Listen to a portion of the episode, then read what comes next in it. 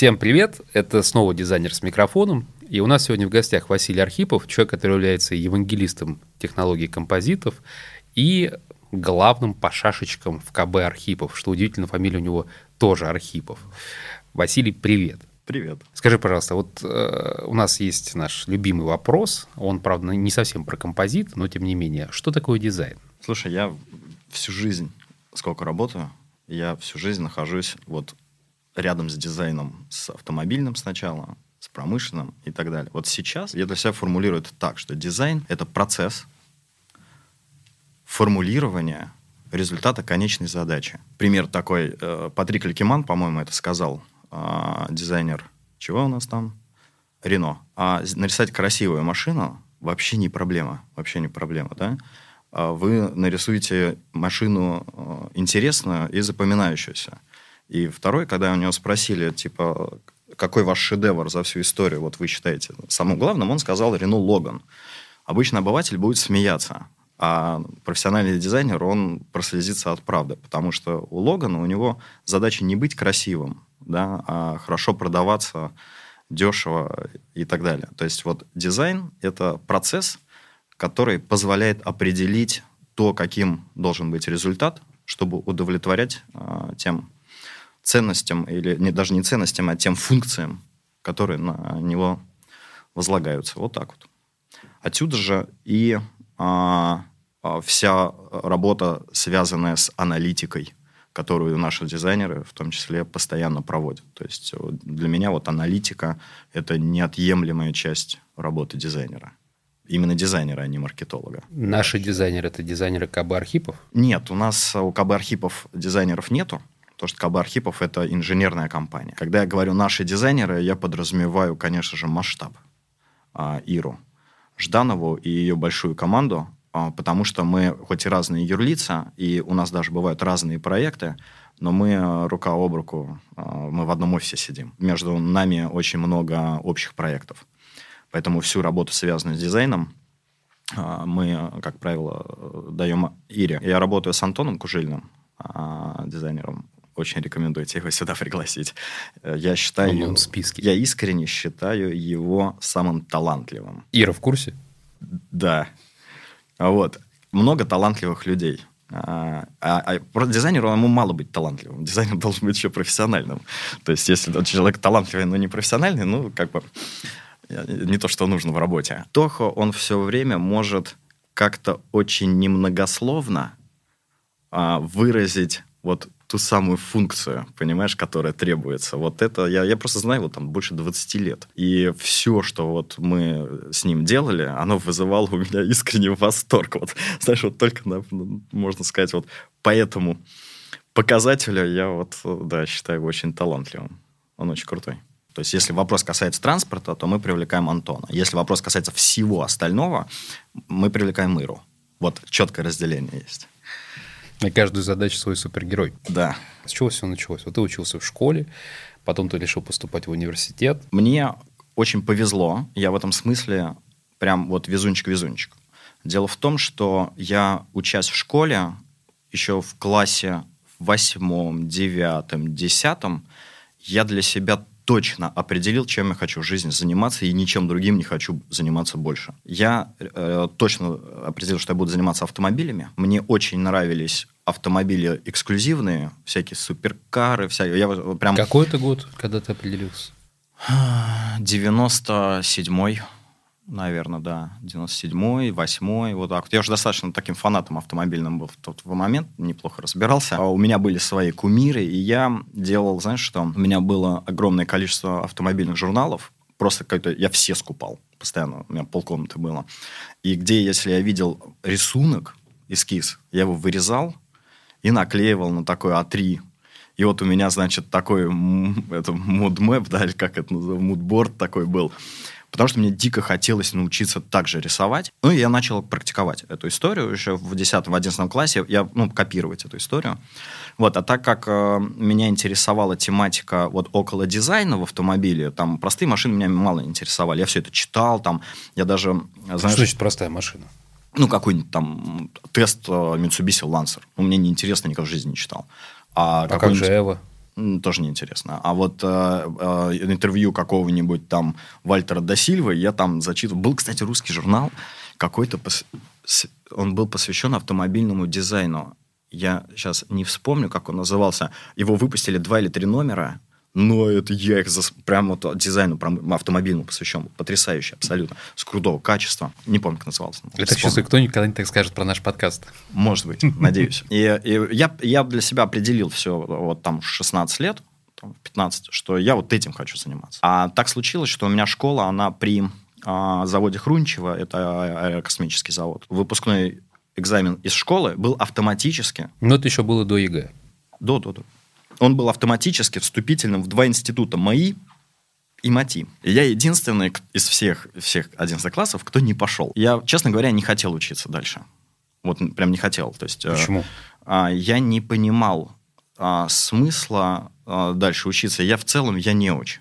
Вот прям не очень. Я не люблю учиться теоретически. Не могу вообще. У меня прям с этим проблемы. Я практик. Но ведь это технические вузы, и мои, и МАТИ. Вот, и вот смотри. И был единственный вуз, который я бы хотел поступить. Это был МАМИ, Московский автомеханический. Почему? Потому что в нем была кафедра автомобильного дизайна. И она тогда только-только зарождалась. Я, конечно, за всем этим следил, и я начал сдавать экзамены. Там был рисунок. Фраза «за всем этим следил» во времена, когда интернет был 56к, звучит очень интересно. Слушай, было огромное количество журналов. А, и в журналах очень много всего писали. Про ну, вузы и э, про МАМИ там было огромная статья. В МАМИ был э, студенческое конструкторское бюро СКБ. Э, была фирма Карди. Почему была? Есть. Ну, окей, есть, да. Под руководством Сереги Алшева. Я их искренне считаю просто вот первыми людьми в хардверном промдизайне, вот таком как минимум автомобильном, потому что они первые, кто сделали первый прототип этого Первый в современной России я знаю всех лично людей, которые стояли у истоков, чуваки на, и на стопроцентном энтузиазме, то есть о коммерции там через 20 лет, наверное, только вспомнили. Вот. Все это было в, в трешовых условиях, там чуть ли не в подвале. И мы, вот когда я туда устроился на работу, мы Погоди, с... ты рассказывал, как ты в институт поступил. Да, я, я, в общем, не поступил в институт. Я рисунок сдал на 5, математика, по-моему, была э, сдал на 5, а русский на 2. У меня с русским всегда были проблемы. Я как бы не сдал, честно говоря, был рад этому. Потому что я, честно говоря, учиться не хотел. А вот. родители? Родители у меня всегда э, принимали позицию, что э, я должен заниматься тем, чем я вот считаю должен заниматься. То есть они ни разу мне не сказали, типа, ты должен поступить в институт. У них не было такой. То есть чувак, ты самостоятельный, сам принимай решения. Вот, они знали о моем фанатичном таком отношении к автомобилям. Вот, а, поэтому они, ну, не поступил, не поступил. Будешь на следующий год поступать? Я говорю, ну, посмотрим. Ну, то есть, оно, они, так, у меня степень свободы достаточно большая была. И знаешь, что я сделал? Я собрал все свои рисунки, у меня их много было, я много рисовал. Вот. И я пошел в компанию «Автолак». Это на тот момент это уже, получается, у нас 2000 год или 99 не помню точно, а они занимались тем, что разукрашивали автомобили. Это была аэрография, то, что сейчас является достаточно распространенной штукой. Сегодня все-таки скорее виниловая пленка распространена. Уже, уже. Но вот, по тем, вот там эти 20 лет они пошли, ну, аэрография, она развилась очень неплохо у нас Ну, аэрография это все-таки где-то искусство больше. Да, но ну, а с чего она родилась-то? С того, что в автолак в свое время пришел Ильнур Мансуров, а, художник. Приехал в Россию, привез вот эту технологию аэрография, а, пришел в автолак, там был директор Толя Михайлов, он достаточно такой креативный чувак. Вот, и они, давай попробуем. И автолак вообще стал единственным центром в Москве, где за очень большие деньги, прям за очень большие, ты мог себе сделать аэрографию. И у них это поперло прям поперло так, что у Ильнура не было вообще там свободного времени, у него стояла очередь из новых Лексусов, Мерседесов, там Ламборгини, ничего не, только не стояло. Вот, и плюс автолак... Этот поезд в огне, да? Да, да. Как и, в той песне. И плюс автолак был премиальным кузовным центром. Там подвеску не чинили, а делали только кузов, кузовщину, ну, покрасочную. И они использовали крутые материалы, делали все по технологии. В общем, это был топовый на тот момент такой э, покрасочный кузовной цех. Соответственно, у них ломились клиенты, потому что это 90-е, конец 90-х годов, машин дорогих много, чинить негде. Типа, вот возьмите меня на работу. Они говорят, а там девушка такая на ресепшене. Она говорит, кем? Я говорю, да мне часто говорят, пофигу, хотите, вот подметать буду. Я реально, я искренне говорил, а не то, что там, говорю, мне вот подметать готов. Мне вот рядом с вами вот уже кайфово. Тут Ламборгини стоят, Феррари, вон, Мерседесы. Мне вот этого достаточно, денег даже не надо. Она меня такая раз к директору. Там, Толь, смотри. Тот так посмотрел, говорит, давайте с художником познакомлю нашим. Он меня к Эльнуру. Я прям в, эту, в покрашенную камеру, представляешь, для меня это просто аллилуйя, просто в святую святых. Вот. Ильнур такой, о, прикольно, слушай. Я говорю, чем помочь? Давай краски мыть буду. Он говорит, слушай, у нас технологический процесс так отработан. Ну, то есть тебе вот, ну, никак. И он говорит, хочешь, давай туси тут. Я вот, у меня тут сейчас в раскраске какой-то прицеп от М5 Е39, еще что. Ну, короче, я говорю, да, конечно, я исправно, прям к 11 утра там, гонял туда на работу, и с ним тусил. Я, наверное, ему как-то мешал, но вот он очень клевый чувак оказался. Он, я старался, знаешь, не, не, это, не отсвечивать. И через неделю он мне такой, блин, что я тебе... Пойдем, я тебя с пацанами познакомлю. Я говорю, куда? И он меня заводит в комнату, которая просто пустая. Вот представь себе, пустая комната, ничего не стоит. Стол стоит и четыре стула. И там сидят пацаны в комбинезонах. А я захожу... Какой-то такой Breaking Bad. И мне, ну, пацаны, смотрите, вот парень, вот, вот там машины любит. Короче, оказалось, что вот эти четыре чувака, это а, у них в автолаке начинается новый кастом-проект, новый. И вот эти вот ребята, они пришли из компании L Motors, которая, в свою очередь, отпочковалась от Корди. А Motors – это компания, на которую я просто молился все детство, потому что она делала кастомные автомобили. Запорожец, вот э, горбатый с двигателем от двух, двух R1 э, там, и они сделали первый хот-род, и, надо сказать, он был настолько крутой, что он тут же ушел в коллекцию Черномырдину, поэтому его мало кто видел, но была Волга 21 на базе М3 BMW. И это люди, которые ее сделали. То есть ты представляешь, да, меня судьба свела прям в компанию моих вот, вот кумиров. Я с ними там проболтал весь рабочий день, и они говорят, Вась, типа, прикольно, но мы не можем с тобой каждый день так болтать, нам работать надо. Вот, я говорю, я, короче, возьмите меня на работу. Он говорит, у нас бюджет расписан полностью, э, ну, на проект. У нас, мы тебе не сможем платить. Я ему говорю, да не надо мне платить, вы что, это как в анекдоте про еврея из склада, а тут что, зарплата будет, да? Вот я говорю, нафиг мне платить, я вот...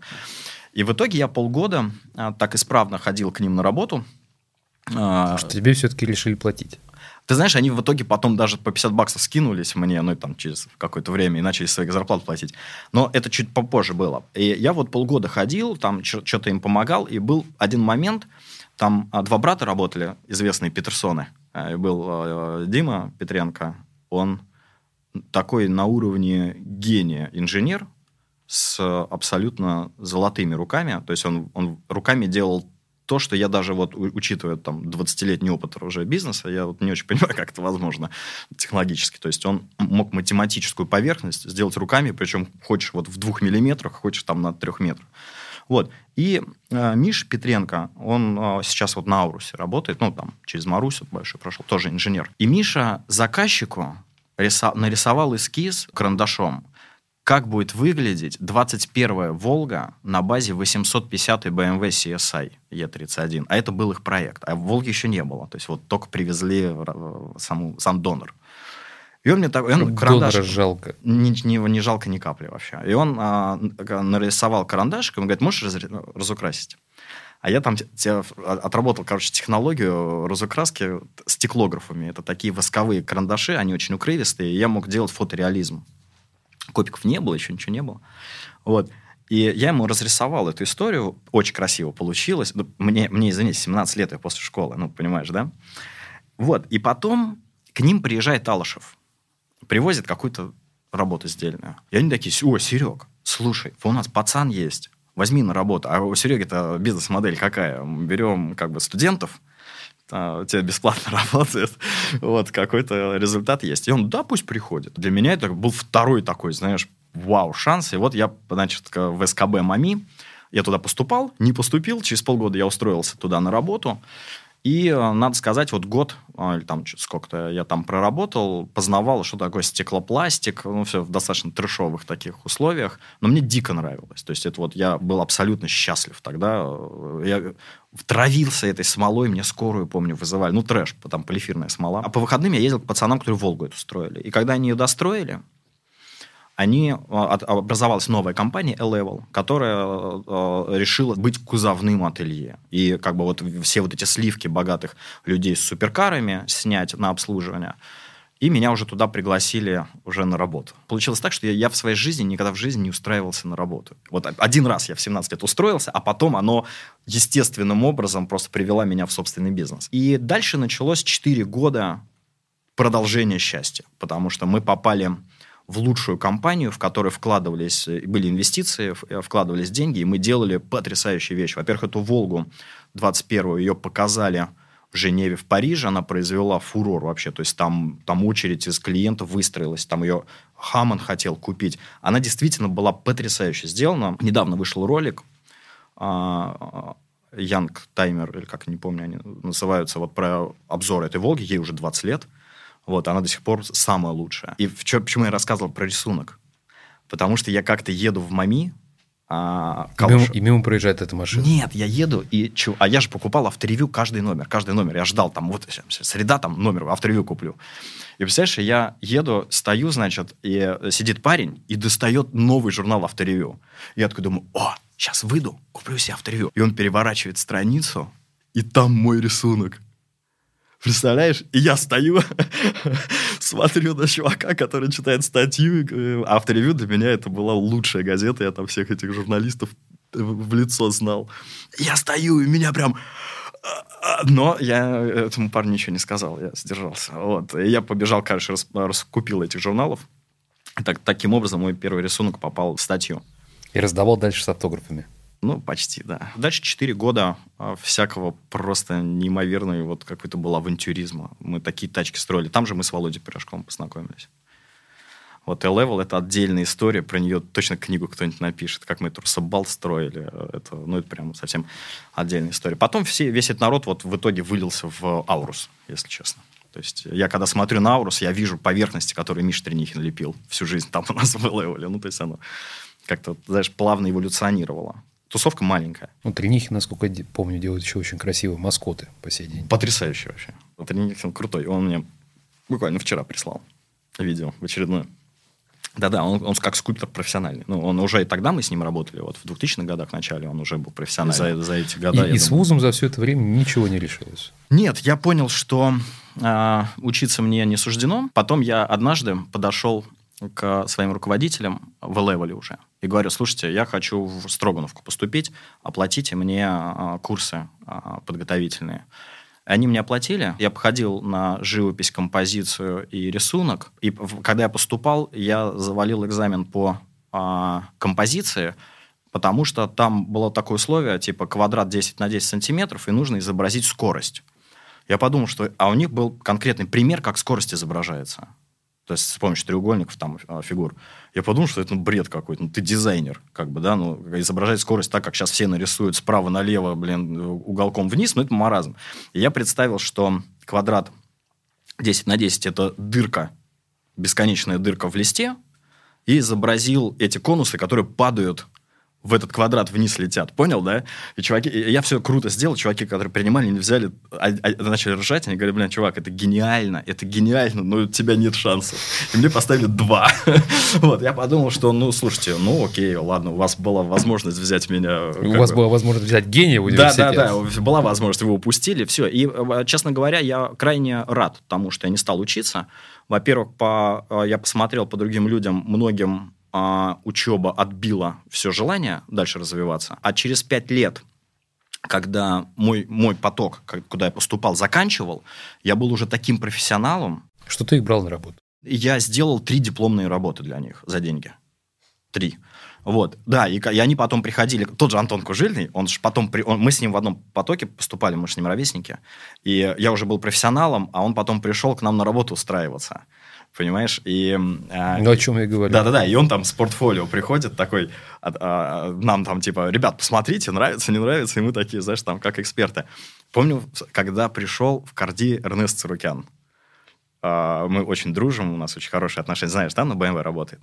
То же самое было, он пришел в... А, у него тоже офигенная история, тебе вот, вот обязательно надо на подкаст. Ну, он в Германии, правда, но он супер крутой чувак вообще. А, и в итоге конечно, я не пожалел просто ни одного дня, потому что вот эти пять лет интенсивной работы, это как раз я занял от начала рождения и конец всего E-Level, и вот там а, я приобрел технологические навыки, которые позволили мне потом создать собственный бизнес по композитам. То есть как раз там родилась идея. Я, я даже она не родилась, я увидел, что есть потребность. Да? И есть некоторая ниша. Есть ниша, и она вообще не удовлетворена. Ноль. То есть, если ты хочешь сделать карбоновую деталь в России, ты ее не сделаешь. Даже на ВПК, ну, то есть, всякие там, кто на космос работает или на военку. Пытались, не получилось. И в итоге отдали машину, Mercedes D-Big э, отдали в Германию. И я так подумал. А, а приехал один чувак из Аиртека и показал нам технологию. Я как бы сложил 2 плюс 2. Ну, потребность 100 пудов есть, а нету а, предложения. Вот, и мы открыли компанию тогда КБ-1901 с подругой. И оттуда все началось. Как бы вот 2006 год, мне 24 года, я начинаю собственный бизнес. И вот до сих пор я его как бы вот... Не устал еще? Развиваю. Не, не устал. А оно много раз трансформировалось, много раз. Для меня сейчас важен бизнес-процесс, а, потому что технологически мы всем все доказали. У нас есть два кейса – которые в мире никто сделать не смог. Какие? Разработка космической обсерватории «Миллиметрон» — это зеркало, непосредственно зеркало, то есть э, космической обсерватории. Это заказ Института имени Лебедева Академии наук. И э, был такой, к сожалению, умер, академик Кондрашов. Он высчитал, а, где у нас в космосе находятся там кротовые норы. Кротовые норы — это а, короткие коридоры, а, в другую часть Вселенной, как некоторые называют. То есть, образно говоря, если ты листик А4 возьмешь, да, вот это двухмерное пространство. А если ты его свернешь вот так вот, и от одного конца в другой построишь мостик, ну, понял, да, то, получается, ты коротким путем а, перейдешь на другую часть Вселенной. Вот. А у меня есть друг, знакомый а, Рубен Хачатурян, он математик в Академии наук, и он как бы высчитывает модель космоса. И он немножко по-другому это объясняет. Но смысл в том, что это такие короткие ходы, а, норы, ну, соседние измерения. И академик, он высчитал там пока эту историю, и а, написал статьи, и мировая общественность, она такая, типа, да, да, вообще вот, как бы не увидели косяка. И э, для того, чтобы доказать это физически, посмотреть на них, а, нужен суперточный телескоп. Три разных телескопа, то есть это э, серия. А, и два уже улетели. Радиоастрон, еще не помню какой-то, спектр РГ. А этот вот, он называется спектр М, и он суперточный. У него требования. Было требование, у него физически зеркало, зеркало это парабола, ну, как параболическая антенна такая, да? Ну, чаша. Точность математической поверхности этого зеркала должно быть в пределах 10 микрон на всей площади, 3, 3 метра, которая не теряет эту точность при температуре минус 269 градусов. По Цельсию? А, Цельсию, 4 кельвина. И тут э, для того, чтобы решить эту задачу, э, она очень просто начинается. Ты берешь у всех материалов, которые нас окружают в мире, есть коэффициент линейных термических расширений. То есть мы нагреваем что-то, оно расширяется. Вот у тебя есть 3 метра какого-то материала. Вот при температуре в 4 Кельвин он изменит свои размеры на 10 микрон или нет? Ну, то есть первое, что ты изучаешь, это КЛТР. Институт имени Лебедева, там есть такой ученый Пышнов, офигенный чувак, очень талантливый Виктор. Он просто посмотрел э, КЛТР разных материалов.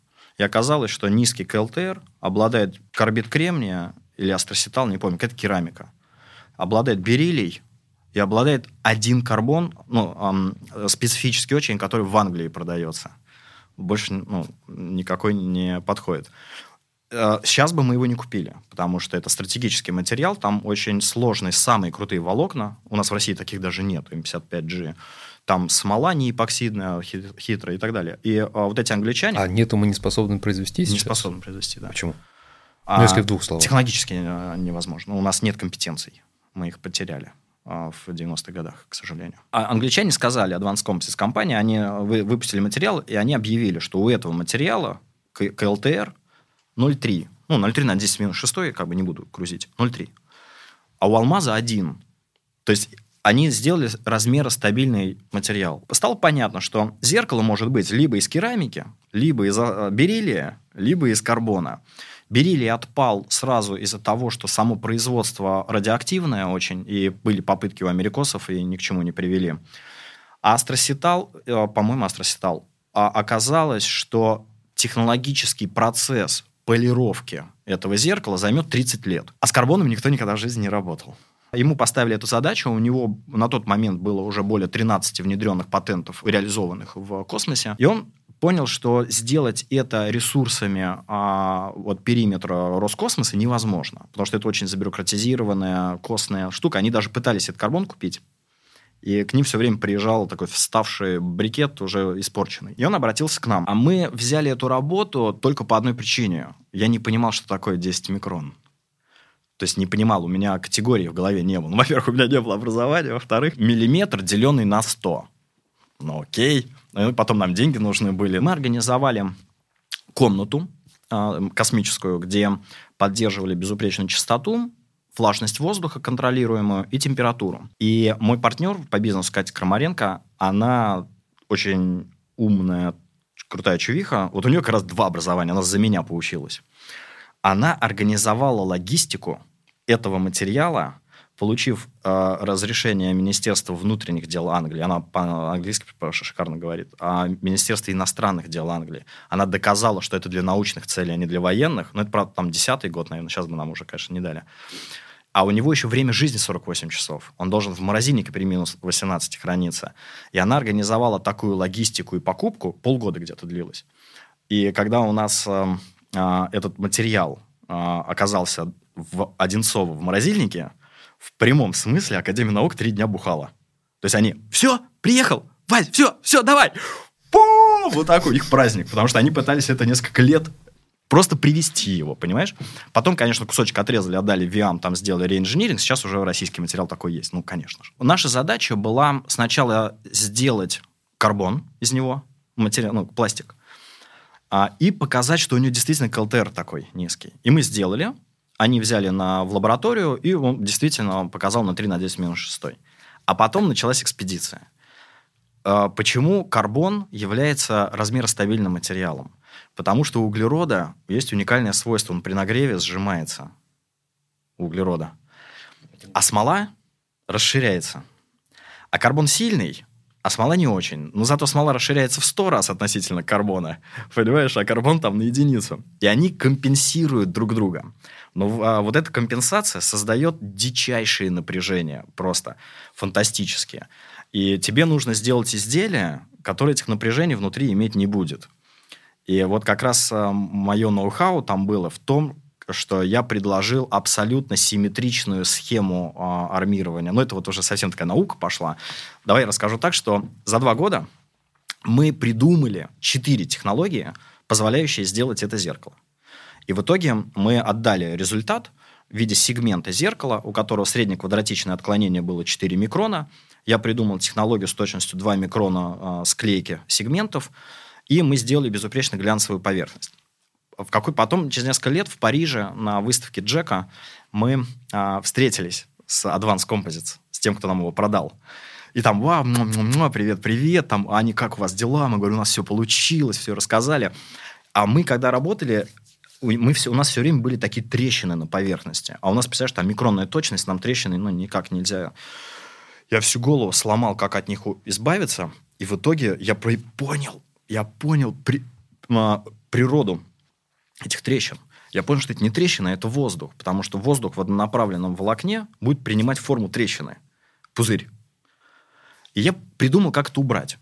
И я им потом в, в Париже говорю, а как вы убираете вот эти трещины? У вас вот в спецификации ничего про них не, не было написано. И они такие, знаете, к сожалению, эти трещины не убираются. Представляешь? И я такой, бери ручку с листком, давай я тебе расскажу, как они умираются. У них глаза вот такие вот, они, блин, вы, говорят, сумасшедшие. Я говорю, потом в спецификацию напишите. Вот так вот. Потом Advanced Composites кто-то купил, а их сейчас уже не существует. Это мы, вот у нас есть работа, э, для мировой практики никто никогда не делал настолько точные а, композитные зеркала. И а, это стало драйвером продаж для компании? Нет. А, это немножко подзрастило нам... А, эго. Эго, назовем тогда. Вот, а, потому что люди начали понимать, что, которые общаются с нами, что мы владеем вопросом о материалах. Вот. Но э, я тебе могу сказать, что бизнес мы как не могли, так не умели тогда делать, э, еще долго не умели. То есть это вопрос бизнеса, он когда-то все время уходил на задний план. Мы больше, я больше пытался много лет э, сделать безупречный результат физически. Достаточно сложно. Вот, деньги приносили всякие автомобильные запчасти и так далее. Вторая работа, мы ее э, закончили вот-вот, буквально прям несколько недель назад. Мы сделали ионопровод для российского адронного коллайдера. Пятиметровая труба с небольшим углом в несколько минут, с толщиной стенка 1 мм, из которой выкачивается форвакуум, там гелием опрыскивается, там гелий через какое-то время, ну, промежуток не должен проходить, создается условия космоса, и туда выстреливают ион золота, эксперимент. И, был, и это тоже прикольная штука, потому что до нас а, никто подобное не делал. Швейцарцы пытались, пытались, у них не получилось. Он, он карбоновый, потому что а, датчики, которые стоят, карбон не видят, он рентгенопрозрачный. И он тонкий очень. То есть у тебя через миллиметровую стенку не должен проходить э, гелий быстро. Ну, то есть задачка... И он, это еще и фигня составная. То есть, э, ну, в итоге у меня партнер сейчас есть э, по бизнесу, мой мозг. Ну, прям тоже Кирилл Белов. Вот. И он говорит, мы берем этот проект. Когда с ДЗ поставили, я ему говорю, Кирилл, карбон пористый материал какой гелий, какой миллиметр, ты с ума сошел. Потом, представляешь, миллиметр еще жесткость должна быть, чтобы это ее не схлопнуло. А он говорит, а он такой, истор... он любит историю очень потрясающую. Он говорит буквально следующее. Он говорит, у тебя свой кулон есть? Кулон – это этот э, город, который вот так вот, или там как-то завладел Наполеон и, и всегда гордился. Я взял кулон. Понял, да, эту гордость. Он говорит, у тебя свой кулон есть, а у меня нет. Главное, чтобы не было Аустерлицы. И мы придумали технологию, прям есть прям логика последовательности действий, как мы ее придумали, а, которая позволила сделать эту ионопровод. А, сейчас мы ее на прошлой неделе провели, ну, мы еще раньше провели испытания, на прошлой неделе уже вот в центре ядерных исследований в Дубне. Мы это все завакумировали, сделали. И произошла тоже очень интересная штука. У нас требования по точности. Представляешь, пятиметровая труба разного диаметра с углом что-то сколько-то минут и, и требование, что геометрическая точность ее должна быть в пределах 200 микрон, 0,2 миллиметра. И я как бы на эту историю так э, подзабил, потому что я говорю, слушай, упругая деформация пятиметровой трубы, с чего бы она ни была сделана, всегда позволит тебе 0,2 миллиметра ну, нивелировать, юстировать. А ее когда завакумировали, она такая жесткая стала, что ну фиг знает. На прошлой неделе едем, значит, это в Дубну, и нас встречает там тоже ученый. Э, нам, нам везет, у нас какие-то фантастические ученые попадаются, такие просто крутые чуваки все. Они Семен. в России все такие. Да, Семен. И он говорит, вы знаете, мы проверили вашу трубу, да, все хорошо, она в пределах 200 микрон. У нас глаза на лоб полезли. Как? Вот, а, то есть э, тоже прикольный такой кейс. И еще Семен сказал, для того, чтобы минимизировать риски, мы одновременно заказали у вас и у чехов. Те, которые делают э, на Большой дронный коллайдер э, в Швейцарию. Чехи не смогли. Они не смогли, да. Вот, так что у нас вот есть два это я с чего начал, у нас есть две уникальные для мировой практики работы, где мы придумали технологию, углубились глубоко в материал, в его физико-механические свойства и дали уникальный результат. А вообще у нас более 100 реализованных проектов. В какой-то момент, я так понимаю, ты переключился с дизайна, с того, чтобы рисовать диплом, вот ко всей этой красоте, которую ты сейчас называешь. Я называю просто один из, э, там, два инженерных проекта, а у нас в параллели всегда около 10 мы делаем в параллели. Практически все они так или иначе э, подразумевают промышленный дизайн. Так или проект иначе. Мустанга, который вы недавно делали, это больше пиар-проект или это коммерческий Нет, проект? для нас это коммерческий проект. Для нас. Там, кстати, серьезная работа, а, она, она име, имела и имеет до сих пор определенный пиар-эффект, а, несмотря на то, что проект не а, доделан до конца. То есть он не реально... Я сейчас расскажу одну очень смешную штуку. Он не, не реализован. Но мы свою работу закончили. Мы. То есть у нас условия контракта были, что мы разрабатываем, делаем дизайн, физически производим и собираем кузов. Мы не собираем машину, мы не вклеиваем стекла, не делаем салон, потому что у нас нет этих компетенций, ну и вообще нам это не нужно. И мы свою работу идеально в срок все выполнили, потом еще салон сделали, все. Мы свою работу закрыли, все, мы, мы сделали. А у проекта получилось недофинансирование на следующие этапы. Ну, вот, и он так и не смог там за много лет найти финансирование, но у этого уже совсем другие причины, не технологического характера. То есть мы свою работу закрыли, сделали супер блестяще, мы сделали 280 уникальных композитных деталей а, за 11 месяцев. 11 месяцев у нас. Мы, мы за 11 месяцев автомобиль построили. Антон Кужильный сделал дизайн. Это Антон Кужильный, поверхности класса. Пропорции. А дизайн отвечает а, международным требованиям ООН по автомобильной сертификации. То есть там все оптика, все на нужных местах, филеты, радиусы. Все это, все требования были изучены. При этом это копирует Мустанг или собственно Нет. Разработка? Это только внешне он похож на Мустанг. Там от Мустанга ну, даже ни одной поверхности нету. Форд предъявил претензии, когда какой-то журнал, Кар-журнал напечатал эту историю. Типа там 100 тысяч долларов нам штраф заплатите, и тут же все файлы нам верните. Вот, э, ну, мы, и, и представители Форда России к нам приезжали в гости. И мы когда им показали, что это из себя представляет, они такие, да, здесь какой-то Мустангом. Не пахнул ну, больше, во-первых, он такого класса Bentley Continental GT. Он красивый, классный получился. Вот, там много инженерных, офигенных, очень интересных штук сделано. И вообще, я считаю, для нас удачный проект. А мы не а, пиарили его. То есть я, я очень был против а, его Почему? показывать до того, как он будет полностью готов. Я вообще не люблю показывать э, незаконченный вариант. Я вообще считаю, у нас в России с этим большая проблема. У нас люди любят кричать о том, что они что-то сделали, когда они еще ни хрена не сделали. Ну, примеров можно много проводить. И я был против, но какой-то сайт э, Drive.to.ru, по-моему, они то ли у нас в Инстаграм какой-то пост вышел, то ли еще. Они прямо на следующий день написали статью, что в Москве делается электро, вот, Мустанг, все дела. С, так как информации не было, они ее придумали. Что это там какая-то пространственная рама, какие-то композитные панели, хотя у нас там полумонокок несущий, ну и так далее. Ну, написали и написали. И мы столкнулись с огромным хейтом а, в России, с огромным хейтом. То есть ни один человек не... Со напи... стороны кого? Просто людей Просто, Почему? есть, ну, потому что мы попилили государственное бабло, освоили бюджет, у нас, у нас настолько э, как, творческое... Какое государственное бабло? Слушай, ну, людям же не объяснишь. Ну, в России сделали электромустанг. Ну, кто сделал? Ну, государство и сделало. Ну, то есть это же это вот, это яркий срез и отражение российского менталитета. И вот, когда ты говоришь о промдизайне, нужно учитывать, что у нас большинство людей, они вот так мыслят, понимаешь? И один из комментов был, над которым я смеялся больше всего. В статье было написано, КБ Архипов принимали участие в проекте «Маруся» в трамвае R1 а, УВЗ, помнишь, который Red Dot да. получил? Который в итоге остался проект. И вот, еще в чем-то. И, и вот, значит, в а, «Мустанге» чувак пишет – Проект Маруся не доделан до конца. R1 не доделан до конца, там еще что-то не доделан до конца, до конца. Даю зуб, что этот Мустанг доделан до конца не будет. Вот. Проклял. Слушай, ну, как бы со стороны-то, ну, действительно, оно так и выглядит, понимаешь? Ну, мало кто понимает, что мы свою работу во всех этих проектах довели до конца. Ну, просто задача. И у Маруси не стояла задача суперкары выпускать, и R1 не стояла задача пойти дальше, чем прототип. Там совсем другие задачи стояли, которые были реализованы и в первом случае, и во втором, и в третьем. Вот, вот.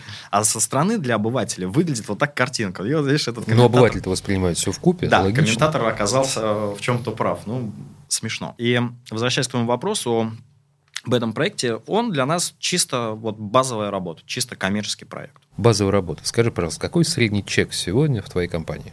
Ну, вот я к тебе прихожу, Сред... заказываю что-то, меня таких в среднем у тебя сколько в год и какой средний чек? Средний чек у нас где-то, наверное, миллиона четыре рублей. А всего заказов в год?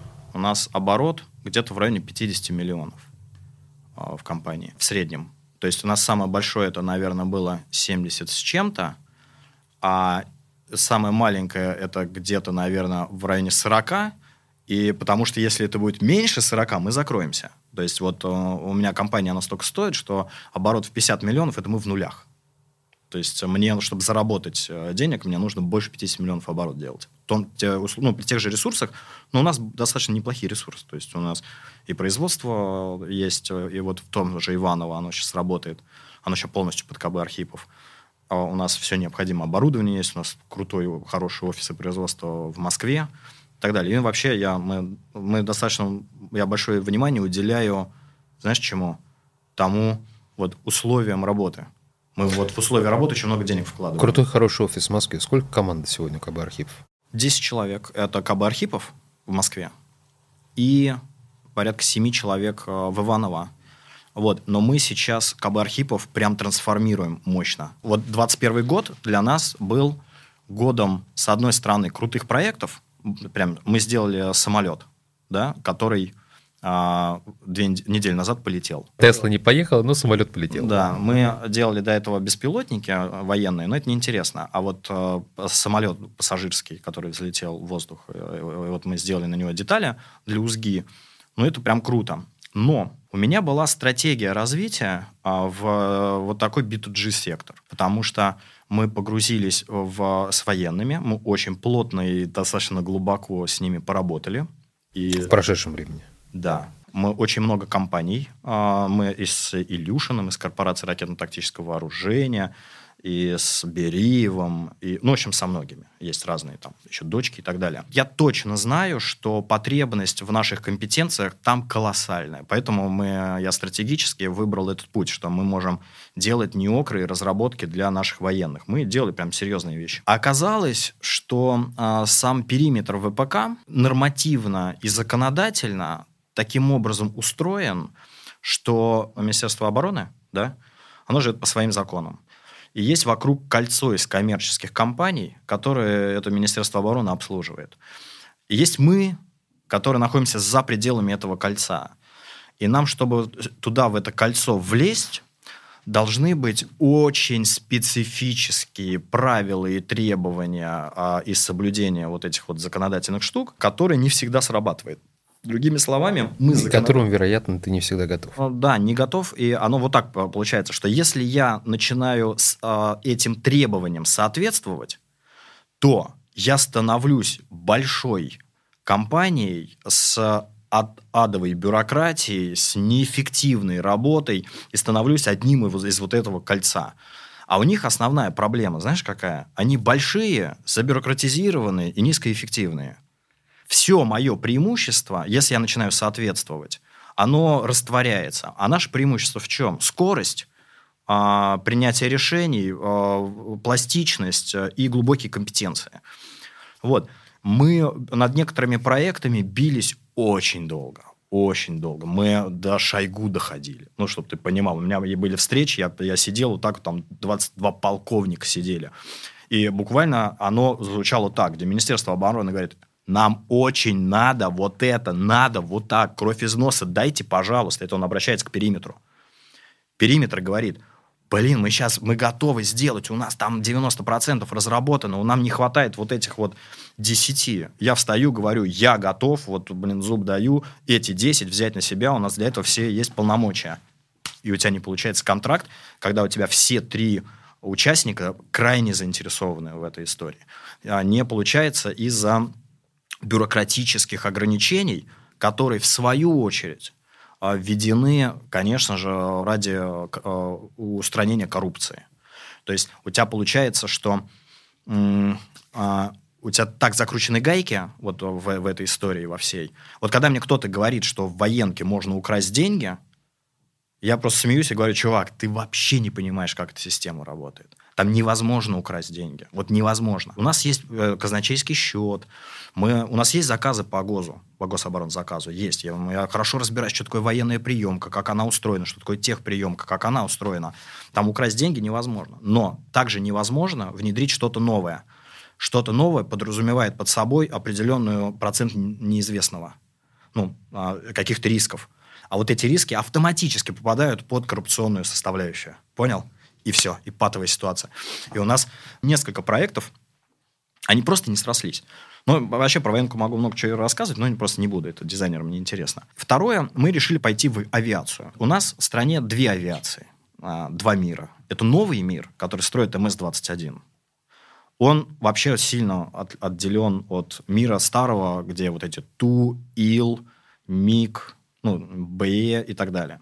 Старая история, она в очень плачевном состоянии а, именно из бюрократии. То есть там проблемы большие.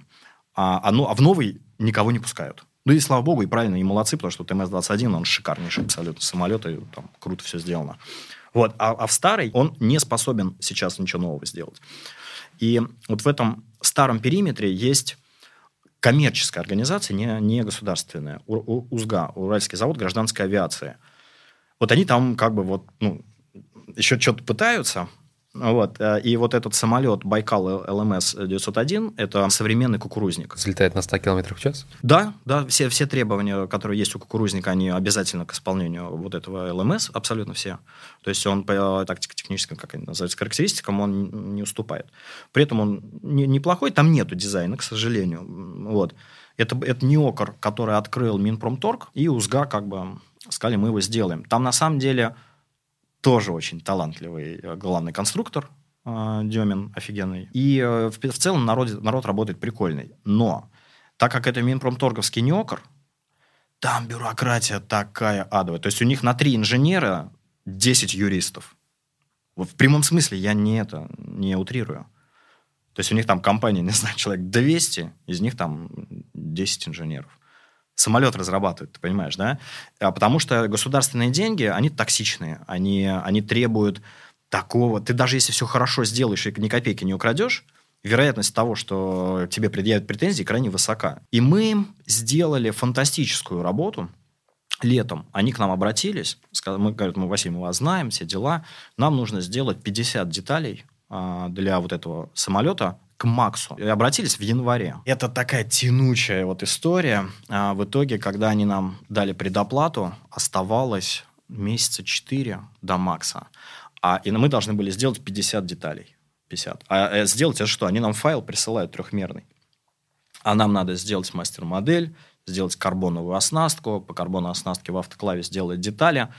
И деталей было 54 или 53 штуки. И все разные. Все разные, да. Большой объем работы. Но в какой-то момент меня вызвали в Минпромторг на совещание, и мне сказали, Василий, а, а у вас контракт заканчивается там, 15 июля.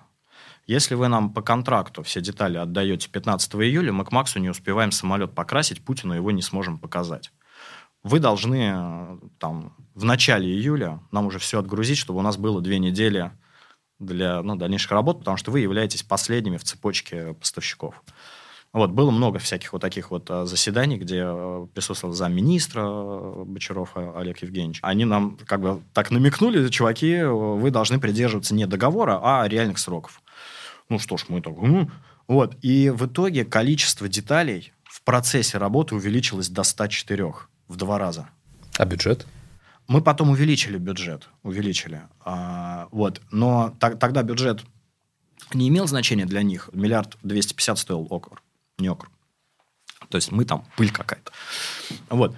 Но эти деньги тяжело получить было, потому что это же все это РКМ и все и так далее. Вот. В итоге мы изготавливаем 100 деталей, ну, больше там 100, и сдаем это 1 июля на две недели ранее оговоренного срока.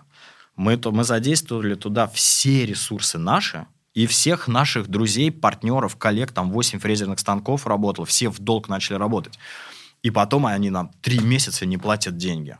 То есть мы несколько месяцев работаем только над их проектом, и потом три месяца они нам организовывают кассовый разрыв. Вот мы до сих пор еще от этой ситуации нормально не отошли. То есть э, откуда нам взять деньги, как у малого бизнеса, когда мы три месяца работаем над вами, а вы потом три месяца не платите. Ну, то есть, понимаешь, да? Ну, в итоге оплатили? Оплатили, но эти деньги просто чух, улетели на погашение костов и долгов, и все. И в итоге, как бы, этот проект коммерческой точки зрения нас привел чуть ли не к банкротству. И мы еще поработали еще с несколькими там с э, компаниями из авиации. И я понял, что моя стратегия выходить на B2G рынок, она провальная. Она провальная не потому, что мы там такие, знаешь, зеленые. Для того, чтобы работать на этом рынке, у тебя должен быть оборот 500 миллионов или миллиард, чтобы кассовые разрывы, для них это нормально. То есть они, когда я там, знаешь, в этих, в конвульсиях корчусь от того, что у меня денег нету, они на меня смотрят такие, да ладно, через две недели заплатим. Они что, на зарплате сидят. Другими словами, а, бизнес, малый бизнес – законы, по которым он живет, никаким образом не вписываются в B2G. Вот, ну, никаким. Они, они, B2G очень хотят.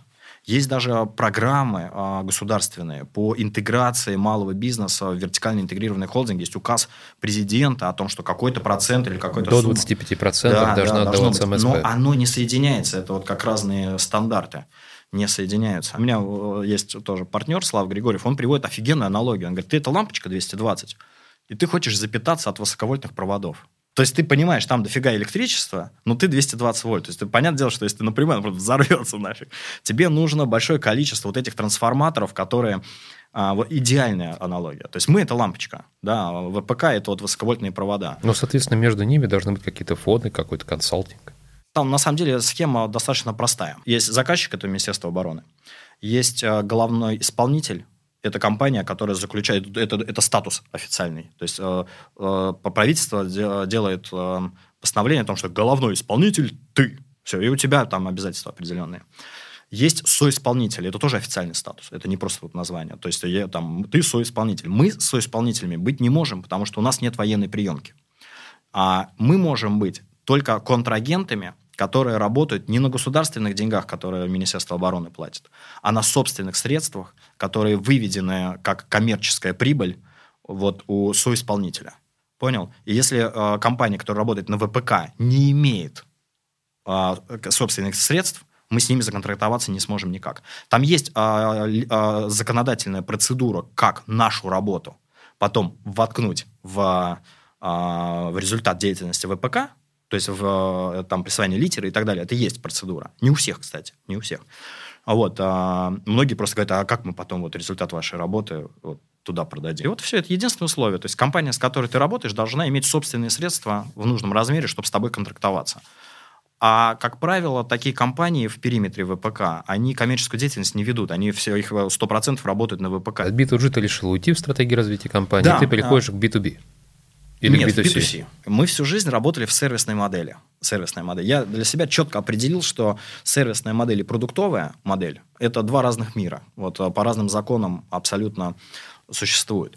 Сервисная модель, а чем отличается? Там легкий вход в бизнес, низкий капекс в бизнес, а, и ты продаешь услугу. Промдизайн – это сервисный бизнес. А сервис... Не соглашусь. Промдизайн – это и сервисный, и продуктовый бизнес. Я с тобой согласен, он и там, и там но а, по-разному работают. Мы были в сервисном бизнесе все, все вот с 2006 года. То есть у нас собственного продукта не было. И мы Почему? Раб... А... Просто потому, что выбрал такую нет, модель, или нет, тебе казалось это не маржинально? Мне было потому, что мы не умеем продавать. А, мы пытались... А, Слушай, ну есть же замечательный пример, к примеру, Level. Есть замечательный пример других крупных СТО, которые сегодня Level, насколько я помню, купил бокс 69, по-моему, и Вряд в итоге... Ли. Ну, as far as I remember. Вряд ли, да. а, и они продают детали, по-моему, для 911 по всему миру. Как я сказал, у сервисного бизнеса низкий капекс. А когда ты делаешь продуктовый бизнес, продуктовый, у тебя очень большой капекс, особенно в оборудовании и в оснастку. Да? Но у тебя этот капекс уже есть сегодня. Нет. Нет, нет, нет. А у, у тебя, тебя есть производство в Москве, в Иваново? Есть, но у тебя а, основной капекс – это R&D. Это разработка, это испытание, это изготовление прототипа, это изготовление технологической оснастки, это постановление производства на серию, это люди, это... Но ты хочешь сказать, что с 2006 года ты не пришел к своей малой серии? Нет, у нас никогда не хватало ресурсов. А то, что мы разработали, у нас разработано а, много. кредитные ресурсы? Они дают. Малому бизнесу не дают. Никто вообще не... Потому что, смотри, еще раз, так как у нас был сервисный бизнес, у нас капитализация нулевая, она в основном вся в голове. Вся в голове. У нас наше оборудование ничего не стоит. Тебе кредит подо что дадут? Подо что? Тебе кредит под новый продукт не дадут в России никогда. Потому что это колоссальные риски. Тебе кредит э, могут дать только под э, твои активы.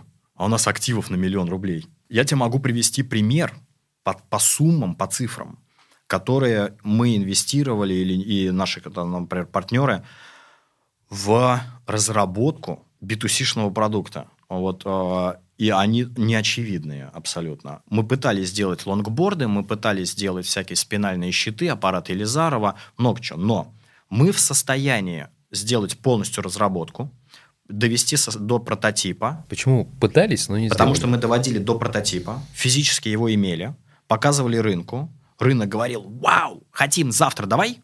Так. А дальше начинается самая сложная и дорогая история. Это так Сертификация? Нет, нет, это tooling, так называемый. Это постановка серийного производства, которая требует огромных инвестиций. Приведи размер этого финансирования для, ну, к примеру, лонгбордов. Да, смотри, разработка лонгборда до стадии прототипа у нас Себес был полтора миллиона рублей. Себес, это который мы потратили. Серийное производство обходилось миллионов в 30 капекса рублей. да. Спрос вы оценили? Спрос оценили, да, и оказалось, что тот, те инструменты продаж, которые были у нас на, тот, ну, на то время, они не позволяли этот капекс отбить. И мы эту историю забросили. С чемоданами история гораздо интереснее. Чемоданы, как раз этот Кирилл Борисович проект, э, он разрабатывал. R&D обошлось больше 15 миллионов R&D. R&D чемодана? Да, да. И это Себес. Это, это, это в этих деньгах никто не заработал. И мы все сделали. Мы получили фантастический результат. Сейчас эти чемоданы есть там у супер небольшого количества ВИПов в качестве подарков. Но по, постановка на серийное производство обходилась еще миллионов в 40, а маркетинг обходился в несколько миллионов долларов чтобы выйти на рынок. Там а, у Кирилла Борисовича есть друг, итальянец Джузеппе Гулу, который занимался выводом на рынок а, несколько, некоторых продуктов Балдинини и Версачи. И он к нам приезжал, он говорит, продукт потрясающий, пацаны, у него действительно, ну, там мы очень хорошо понимали нишу. 5 миллионов стоил только маркетинг. Ну, то есть исследование международного рынка чемоданов, и мы, я его более-менее понимаю теперь. А, где, как, и чё, какие игроки, чё, какие ниши занимают. И для нас там было просто поле непаханное, оно и сейчас есть. Это вот э, сегмент от 100 тысяч и выше. Там конкуренции практически нет. И э, маркетинговая история с точки зрения продукта тоже очень хорошо продуманная. Менделеев, там все дела, вот этот бренд, э, и все хорошо. Но для того, чтобы международный рынок тебя заметил, что ты вообще существуешь, вот существуешь, нужно было в маркетинг, в рекламу вложить не помню сейчас суммы. Типа 20 миллионов долларов. Я помню в свое время на каком-то форуме по промдизайну были сказаны слова, что любой продукт, а, весь R&D, вся постановка производства, все остальное, с учетом промдизайна, это ну, процентов 20 от Согласен. проекта максимум.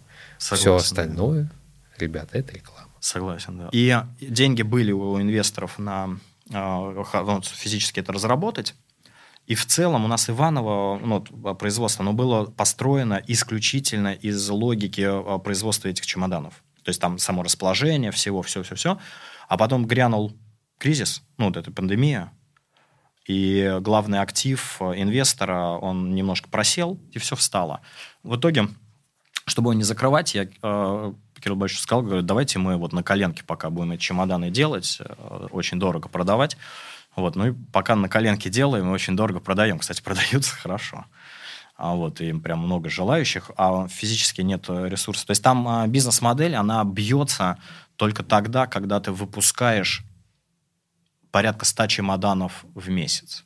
А чтобы такой объем выпускать, у тебя там инвестиции в капекс тоже неплохие. Вывод продукта на рынок это, су- это суперсложная штука, которую подавляющее большинство российских предпринимателей просто игнорируют. А, это вообще базовая фигня, когда приходит инвестор и говорит, сделай мне прототип. Ты говоришь, да, не вопрос, это будет стоить вот там 5 миллионов. И он думает, что когда только у него прототип будет готов, он на следующий день будет его продавать. Потом ему начинаешь объяснять, а ну а вы же понимаете, что вот следующий этап, это вот капекс в последнем производстве, что это вот это долго, это можно не потянуть, там может получиться недофинансирование. И потом люди такие, типа, да, ну, то есть адекватные, они там начинают тебя слушать, а неадекватные, типа, нет, у меня там... Слушай, если вернуться в советский КБ, там помимо инженера, помимо э, художника-конструктора, мы бы сейчас сказали промышленного дизайнера, был еще психолог обязательно в связке. Как раз для того, чтобы объяснять и этим умным, и этим неумным. Сейчас, к сожалению, этого нет, и очень часто есть такая иллюзия, тем паче, когда мы живем ну, достаточно нелегкое, непростое время, когда всегда так или иначе такое. И людям хочется денег вчера и быстро. Поэтому я не знаю, чему ты удивляешься. Ты знаешь, мне кажется, время должно пройти. Я же вот, получается, имею срез, ну, вот э, этого рынка, да, российского. За 20 лет. За 20 лет. И он, во-первых, сильно изменился, а многое не изменилось. Вот а, пока... Знаешь, что изменилось самое главное? Стремление делать крутое качество. Берешь бокс 39, вот это упомянутый, да, значит, красоту делают и продают по всему миру. Ну, красавцы. Ну, сейчас вернемся к ним берешь level, да, молодцы. У нас сейчас э, все, что мы делаем, мы, мы можем быть конкурентоспособны при одном условии. Оно круче всего на свете. У нас за стенкой э, ребята делают карбоновые стедикамы, профессионалы. Их стедикамы лучшие в мире. Причем на порядок просто. Рядом ничего не лежало. А единственное условие, вот в отсутствии рынка, да, это когда ты в России делаешь что-то лучшее в мире и продаешь за границу. Вот мы решили туда пойти. Мы решили э, стратегию нашего развития B2G полностью перекрыть. Нам это нафиг не нужно больше. Вот, и пойти в B2C. И у нас сейчас вот этот суперсложный переход из сервисной модели в продуктовую. В чем сложность перехода? Это деньги. А, потому что мы в сервисной модели деньги зарабатываем и вкладываем в капекс продуктовой модели, но при этом мы должны деньги сервисной модели еще и косты покрывать. А что вы собираетесь производить на B2C? Блин, у меня такая целая концепция есть. Она дико интересная. Я друзьям хвалюсь, но пока вот не буду говорить. Э, по, по той самой причине, что я не люблю говорить, когда еще не сделано. Только по этой. Я хочу... Мы выведем сейчас продукт к лету. И расскажу на следующем твоем подкасте. Почему у тебя в какой-то момент все-таки промдизайн вышел в, скорее, партнерские отношения с бюро «Масштаб», нежели как подразделение в твоей компании? Любая компетенция у тебя в компании – это ресурс, это инструмент. Да? У тебя есть молоток, дизайнер, рубанок. Это инструмент, с помощью которого твой бизнес зарабатывает деньги. Отличие от э, молотка и рубанка в том, что у тебя каждый месяц э, твой ресурс в виде человека или в виде компетенции стоит денег. Это кост твой, да? А, когда ты имеешь внутри себя компетенцию, которая постоянно не приносит тебе деньги, но является костом, то для тебя этот инструмент становится не очень эффективным. Так начинается. Если дизайнер один, то он 100% будет неэффективным. Тебе надо 10 дизайнеров, тогда эффективность будет высокая. Но, соответственно, ты их должен обеспечить большим количеством проектов для того, чтобы они не сидели без дела. Гений Лебедева в том, что он умудрился вот, это вот, вот эту волну, вот эту, знаешь, как а, перешагнуть и нарастить критическую массу. Вот есть критическая масса. А для бизнеса, у которого нет инвестора, который работает исключительно на оборотке и нету э, кредитных средств, выйти и преодолеть критическую массу э, cash flow э, и, с другой стороны, ресурс человеческий, очень сложно. Я понял, что я готов грызть эту целину, но в вопросах, в которых я хорошо разбираюсь, ну, лучше. И это инженерия в области композитов. А промдизайн надо быть ирой для того, чтобы этот гранит грызть. Вот она его и грызет. Как бы вот наполняет э, эти свои косты, да, теми проектами чисто по дизайну. А вот. Мне просто это не было, наверное, настолько интересно, насколько вот прикладная э, часть. Что, на твой взгляд, выгоднее сегодня? Промдизайн или прикладная часть? Прикладная. У нас люди не понимают, зачем надо платить деньги за дизайн. А, во-первых, это раз. Во-вторых, те, кто понимают, они не понимают, насколько это дорого. А в-третьих, даже иногда не складывается бизнес-модель. Очень часто у нас надо понимать, у нас немножко инвалидный, инвалидная конъюнктура, такая она немножко поломанная, потому что у нас э, нет внутреннего рынка, нету спроса, и у нас все очень дорого. У нас очень дорогой себес всего. Сделай мне вот для моего заказчика дизайн. Она мне, да не вопрос, вот тебе столько денег. Я такой, ладно, Юр, я сам сделаю. Далеко-то ходить не надо. Понимаешь, да? Почему? Я понимаю, что он столько стоит. Я, я понимаю, что эта услуга стоит в 10 раз дороже, чем делает Ира. Но когда я начинаю бизнес-модель свою считать, то мой капекс в виде R&D, в виде правильного промдизайна, он становится таким большим, что мне на изготовлении того, что сейчас Ира сделает, уже не остается денег заработать. И в этом смысле единственная бизнес-модель, которая начинает работать, а единственное, это когда то, что ты, э, результат твоей ну, разработки будет продаваться большим тиражом. То есть, если что-то, что ты разрабатываешь, и оно будет продаваться тиражом 5, 10, 20, 100, 200, 300 штук, скорее всего, капекс, положенный в промдизайн, не, ну, он тебе будет не, не подъемный. Вот этот баланс мы еще много лет не сможем восстановить, потому что он, нам надо делать дешевле, чем за границей, в Китае, например. Нам надо делать круче, чем у них, иначе мы не продадимся. Я абсолютно уверен, что любая вещь обязана пройти через промдизайн. Я это абсолютно уверен. То есть э, у нас, опять-таки, многие начинают в промдизайн тыкаться, Типа, о, дорого, да мы сами сделаем. В итоге делают дерьмо какое-нибудь, а потом ну, оно никуда не летит. Есть примеров много других. Русская механика, например, у Иры сделал, заказала вот этот вот вектор. Тысяча, этот снегоход.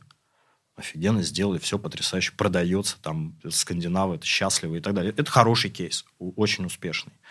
Вот. А, ну, есть сейчас еще там еще в процессе проекта под NDA. Но мы стараемся сейчас брать только ту работу по сервисной модели, которая реализуется в тиражах. То есть, если что-то кому-то надо супер эксклюзив какой-то, мы прям отказываем. Соответственно, наша трансформация, она вот заключается в том, что мы берем проекты от 4 миллионов по сервисной модели с перспективой серийной продукции. Деньги эти мы реинвестируем в собственный продукт, в Капекс. Это вот то, что мы сейчас делаем. У нас эти попытки были много раз. Но в этот раз прям у нас нет другого шанса. Прям вот нет, мы поставили себе цель перейти в собственный продукт. Сократить сервисную модель процентов до 20 до 30. У вас заказчики в основном сегодня из России или из Европы тоже? Все российские. У нас нету ни одного и не было никогда. Почему? Международного заказчика. Потому что мы не умеем продавать себя за границу. Не умеем. Я, мы здесь себя не умеем. Ну, э, э, нет, смотри, вот сервис я умею продавать очень хорошо. Продукт он же по другому принципу работает. Я же не могу, не буду каждому клиенту презентацию устраивать, правильно? Продукцию мы только учимся продавать. Через Инстаграм, через рекламу. Но на, на сегодняшний момент мы это не умеем делать. Тем более за границу. Но наш продукт, который мы сейчас разрабатываем, он, он ориентирован исключительно на за границу. Исключительно. На российский рынок мы даже, даже по-русски ничего не пишем. То есть все на английском языке. И будем, и будем учиться. Э, это цель на сегодняшний год, на 2022. Научиться продавать за границу собственный продукт. Вот через 17 лет э, коллайдеров э, Роскосмоса, военки, Маруси и так далее, мы пришли к тому, что это все, это было просто накопленный опыт, э, который ни к чему не привел. Наши глубочайшие компетенции в области материала э, в нашей стране э, на сегодняшний момент не востребованы вообще. Грустно. Да, нет, ты знаешь, нет. Ну, ну, я, я не испытываю грусти какой-то. Я, оно, вот, оно вот так. То есть э, это вот, это вот сложилась конъюнктура. У нас, мы действительно живем хоть и в самое лучшее время за всю историю существования России, но оно действительно тяжелое. И как бы... Ну, вот оно так. И я занимаюсь тем, что я ищу ищу различные потребности. 21 год, помнишь, э, ты видел, что мы делали для ковидников? Кстати, вот то, я сейчас вернусь. Не, не видел, просто в ленте было очень много всего. А, смотри, вот, вот, тебе, вот дизайн, вот тебе яркий пример успешного хорошего кейса. Наполовину хорошего. А мне Ира, Ира скидывает ссылку в Facebook. Я Фейсбуком не пользуюсь. Она скидывает врач, а, хирург какой-то, который занимается ковидом, на аппарат ХВЛ, постит фотографию такой силиконовой подушки – и говорит, народ, инженеры, технологи, срочно надо вообще, и объясняет. Люди, которые больны ковидом, которые лежат на аппарате ИВЛ, они должны лежать в так называемой промпозиции, лицом вниз, лицом. Но у них во рту ИВЛ. И для того, что... Э, э, если он лежит в промпозиции, он лежит там 12 часов, 9, потом переворачивает вот, так вот.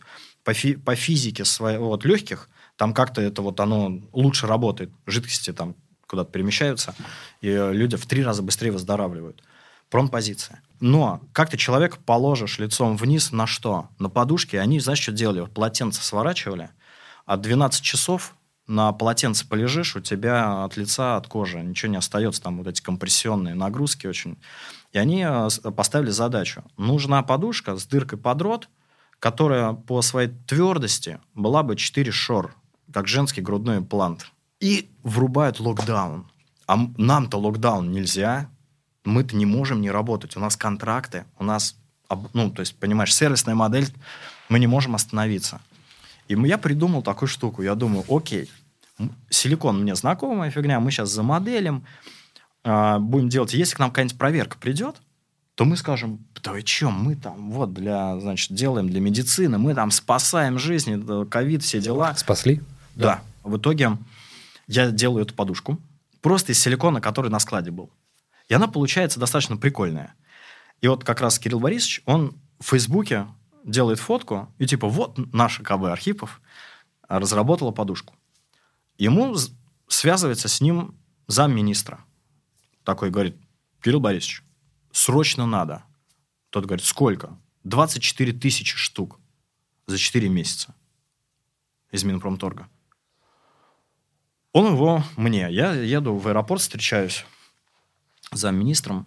А, надо сказать, я так прифигел, как народ тогда работал. То есть, прям, прям ну, мы общаемся, да. Это как раз Бочаров Олег Евгеньевич был. Вот. И он, что-то мы болтаем, он говорит, да я, говорит, трое суток что не сплю. Прямо видно, что он не, не спит трое суток. И он летит в Екатеринбург. Мы потом на следующий день с ним встречались. Он еще хуже выглядел. То есть они вообще не спали. Но они там вечно героизмом занимаются. Минпромторг – это вот сборище героев каких-то. Они, они там реально... Вот я много там провел времени в Минпромторге, там трендец. Там вот я бы ни за какие деньги бы не захотел там работать. Но крутые вещи делают. И в итоге он говорит, мне все нравится. Там договорились о цене. 20 тысяч штук сделаете. Я говорю, ну, слушай, звучит как задача. Он говорит, исполняйте. Мы отдаем ее на сертификацию, они нам говорят, да что, она у вас токсичная, у вас там метан, метанол, там все это испарение, все зашкаливает, у вас там из 13 пунктов 8 пунктов не проходит. И мы начинаем в срочном порядке в условиях полного локдауна, Москва пустая, я, у меня же мотоциклист, и я в день по всей Москве за разными материалами гонял на, по пустой Москве на мотоцикле. Такой кайф вообще был. А мы же еще, у нас территория закрытая, мы можем себе позволить работать. Вот, и мы в условиях полного локдауна занимаемся вот таким глубоким R&D. В итоге мы нарушаем все возможные технологии, связанные с силиконом. Я нахожу интересную компетенцию в а, институте Менделеева. Мы спустились на уровень длины молекулы. И вот подбирали разные длины молекул для того, чтобы создать эти четыре шоры. Там ничего не потело. И мы за месяц, даже меньше, за три недели, Э, используя полиуретаны, силиконы, разные-разные технологии, добились идеального, идеального продукта, прям идеального. И Министерство здравоохранения дало команду в ручном режиме срочно получать регистрационное удостоверение. Я еще каждый день, каждый день ездил в НИМТ, и там прям под, под надзором директора, и мы за три месяца полностью получаем регистрационное удостоверение. При этом а, мы, когда входящие первые документы и модали, входящие, они нам написали, что мы за всю историю никогда не получали настолько проработанные входящие документы. В этом смысле вот мой Кирилл Джан, Кирилл Джан, Кирилл Белов, он просто гений бюрократии. Он эту бюрократию просто вот вообще гений. Мы прошли технику, токсику, клинические испытания. И за три месяца у нас было ЭРУ. Вот. Минпромторг нас в итоге кинул с этим заказом на 20 тысяч штук. Вот. Но а, мы продали порядка тысячи этих подушек. Они были в два раза дешевле, чем европейский аналог. У них было ИРУ. А, и был прям бум, и мы прям наладили производство. А, в чем, знаешь, еще был прикол? Мы придумали свою технологию. А так как а, мы должны были сделать 20 тысяч штук за 4 месяца, то нам нужно было делать в короткий срок много. И мы а, разработали такой юнит, при котором у нас 5 человек, при капексе в 50 тысяч рублей, то есть я мог это производство наладить в любой точке страны за 50 тысяч рублей. Мне больше не надо было. Пять человек производят 880 подушек за 22 рабочих дня. То есть почти тысяча подушек, если там с выходными работать. А при цене там 16 тысяч рублей. То есть э, а, это был юнит. Его можно было масштаб, горизонтально масштабировать, и таким образом мы могли исполнить э, в любой промежуток времени там те же 20 тысяч штук. И у нас этот юнит работал э, в Москве. Мы выпустили тысячу подушек, этих, э, лицевой протектор называется, и продали их. То есть мы отбили деньги, вложенные в R&D, а, в свое. И вот возвращаясь, кстати, я тебе говорил, к Себису. Когда передо мной на столе лежала вот эта вот силиконовая подушка, если бы мне до всей этой истории сказали, Вась, оцени а, стоимость R&D этой подушки. Ну, я бы, честно говоря, бы, по, по тем временам решил, что 1300. Ну, чтобы еще и заработать. Ну, чтобы там у тебя на материалы 50 уйдет, но все остальное там вот. В итоге мы своих денег отдали, учитывая, что их было не очень много, и мы, нам надо было везде экономить, мы своих денег отдали миллион с хреном на эксперименты, на материалы, ну, на все. И потом еще а, вот фабрик проект, вот Кирилл Борисович, он, они заплатили миллион официально за получение регистрационного удостоверения. То есть 2 миллиона рублей – это себестоимость, причем выжатая, максимально эффективная для разработки двухкилограммовой силиконовой примитивной штуки без механизма. И вот тогда я уже такой, знаешь, начал задумываться, что, может быть, я действительно не понимаю, сколько стоит R&D. Потому что вот, когда ты делаешь что-то для клиента, у тебя сухих цифр не остается. А когда ты делаешь для себя, ты аналитику можешь провести, ну, ты это делаешь, потому что ну, это экономика. И я начал уже более внимательно вообще смотреть вот с точки зрения, а сколько R&D стоит. И оно действительно стоит... R&D всегда дорого. Дорого. У нас в стране, у большинства предпринимателей, бизнесов и так далее нету понимания, что R&D это стоит дорого. И второе, нет понимания, что качественно сделанное R&D принесет ему денег, и он станет э, конкурентоспособным. Так мало случаев, когда это произошло. А откуда им взяться, когда понимания нет? Поэтому я сказал, со временем мы потихонечку эту историю наберем. Вот со временем. Это, это, это культура. Это, вот, это вопрос культуры, а не чего-либо другого. Оно должно сложиться. Там в Европе, в Америке это же там десятилетиями, если не столетиями складывается, понимаешь? А у нас что там, 30, да какой 30, 90 года выкидываем. Ты пришел с улицы на свою первую работу и дальше уже работу никогда не искал. Сегодня, если я с улицы без образования приду в твою компанию, при каких условиях ты меня возьмешь? Мне образование вообще не имеет значения. Я даже не спрашивать не буду. Ну, не, ладно, у инженеров спрашиваю. Ну, во-первых, конечно, общаемся с человеком. А для меня, знаешь, что самое важное? Для меня важно, чтобы человек захотел у меня работать, потому что ему понравилась культура, в которой он работает. Если человек придет и скажет, у меня ипотека а мне нужно детей содержать и так далее, скорее всего, вероятность большая, что мы его не возьмем.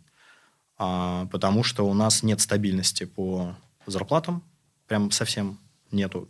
В силу сервисной модели бизнеса мы берем проект, он там 3, 4, 5 месяцев, неважно, да. Мы а, жалование каждого сотрудника, и мое, и э, коллег, мы туда закладываем в бюджет. И, соответственно, вот пока длится проект, мы эти деньги платим. Если проект, неважно по каким причинам, а начинает увеличиваться в размере, мы, конечно, стараемся, там это, ну, бывают и наши косяки какие-то, то как бы деньги не получает никто. В этом смысле мы все в одной лодке, и мы друг другу помогаем. То есть у нас, мы все заинтересованы в максимально эффективной работе. Мы иногда отдаем, делаем фикс человеку в самом начале, пока еще не понимая, какой он ресурс, какой. Потом, то есть это где-то два месяца. Через два месяца человек переходит на проектную работу. То есть уже нет фикса. Давай перейдем к Блицу. Это у нас такой финальный этап. Любимый автодизайнер? Крис Бенгл. Любимый автопроизводитель? Его, наверное, еще нет. Много денег – это? Много денег – это большие возможности. Любимая страна? Россия, конечно. Сова или жаворонок? Я сова, я встаю, просыпаюсь в 11. Чай или кофе? Я только кофе пью. Какой? Да какой нальют? Flat white, сладкий. Любимый производитель мотоциклов? Дукати. Я только на Дукати езжу. Почему? Дукати дает потрясающую обратную связь. Вот ни один мотоцикл другую обратную связь такой не дает. Он вкусный. Мотоцикл его кайфово управлять. Я думаю, это лучший ответ. На этом мы закругляемся. У нас в гостях был Василий Архипов, человек, который назван в честь собственного КБ, что уникально. Я думаю, мы еще не раз увидимся, как на просторах подкаста, так и вне его. Я тебя в гости приглашаю. Тебе понравится. Хоть завтра. Давай. И сились верить, мы еще не раз поработаем. Завтра я в Дубну на коллайдер еду. А в пятницу приезжай. Друзья, если вам понравилось и действительно было интересным, давайте поможем развиться каналу и ставьте лайки, подписывайтесь, пишите комментарии. Это все жизненно необходимо для того, чтобы популяризировать важные и интересные для нас всех темы.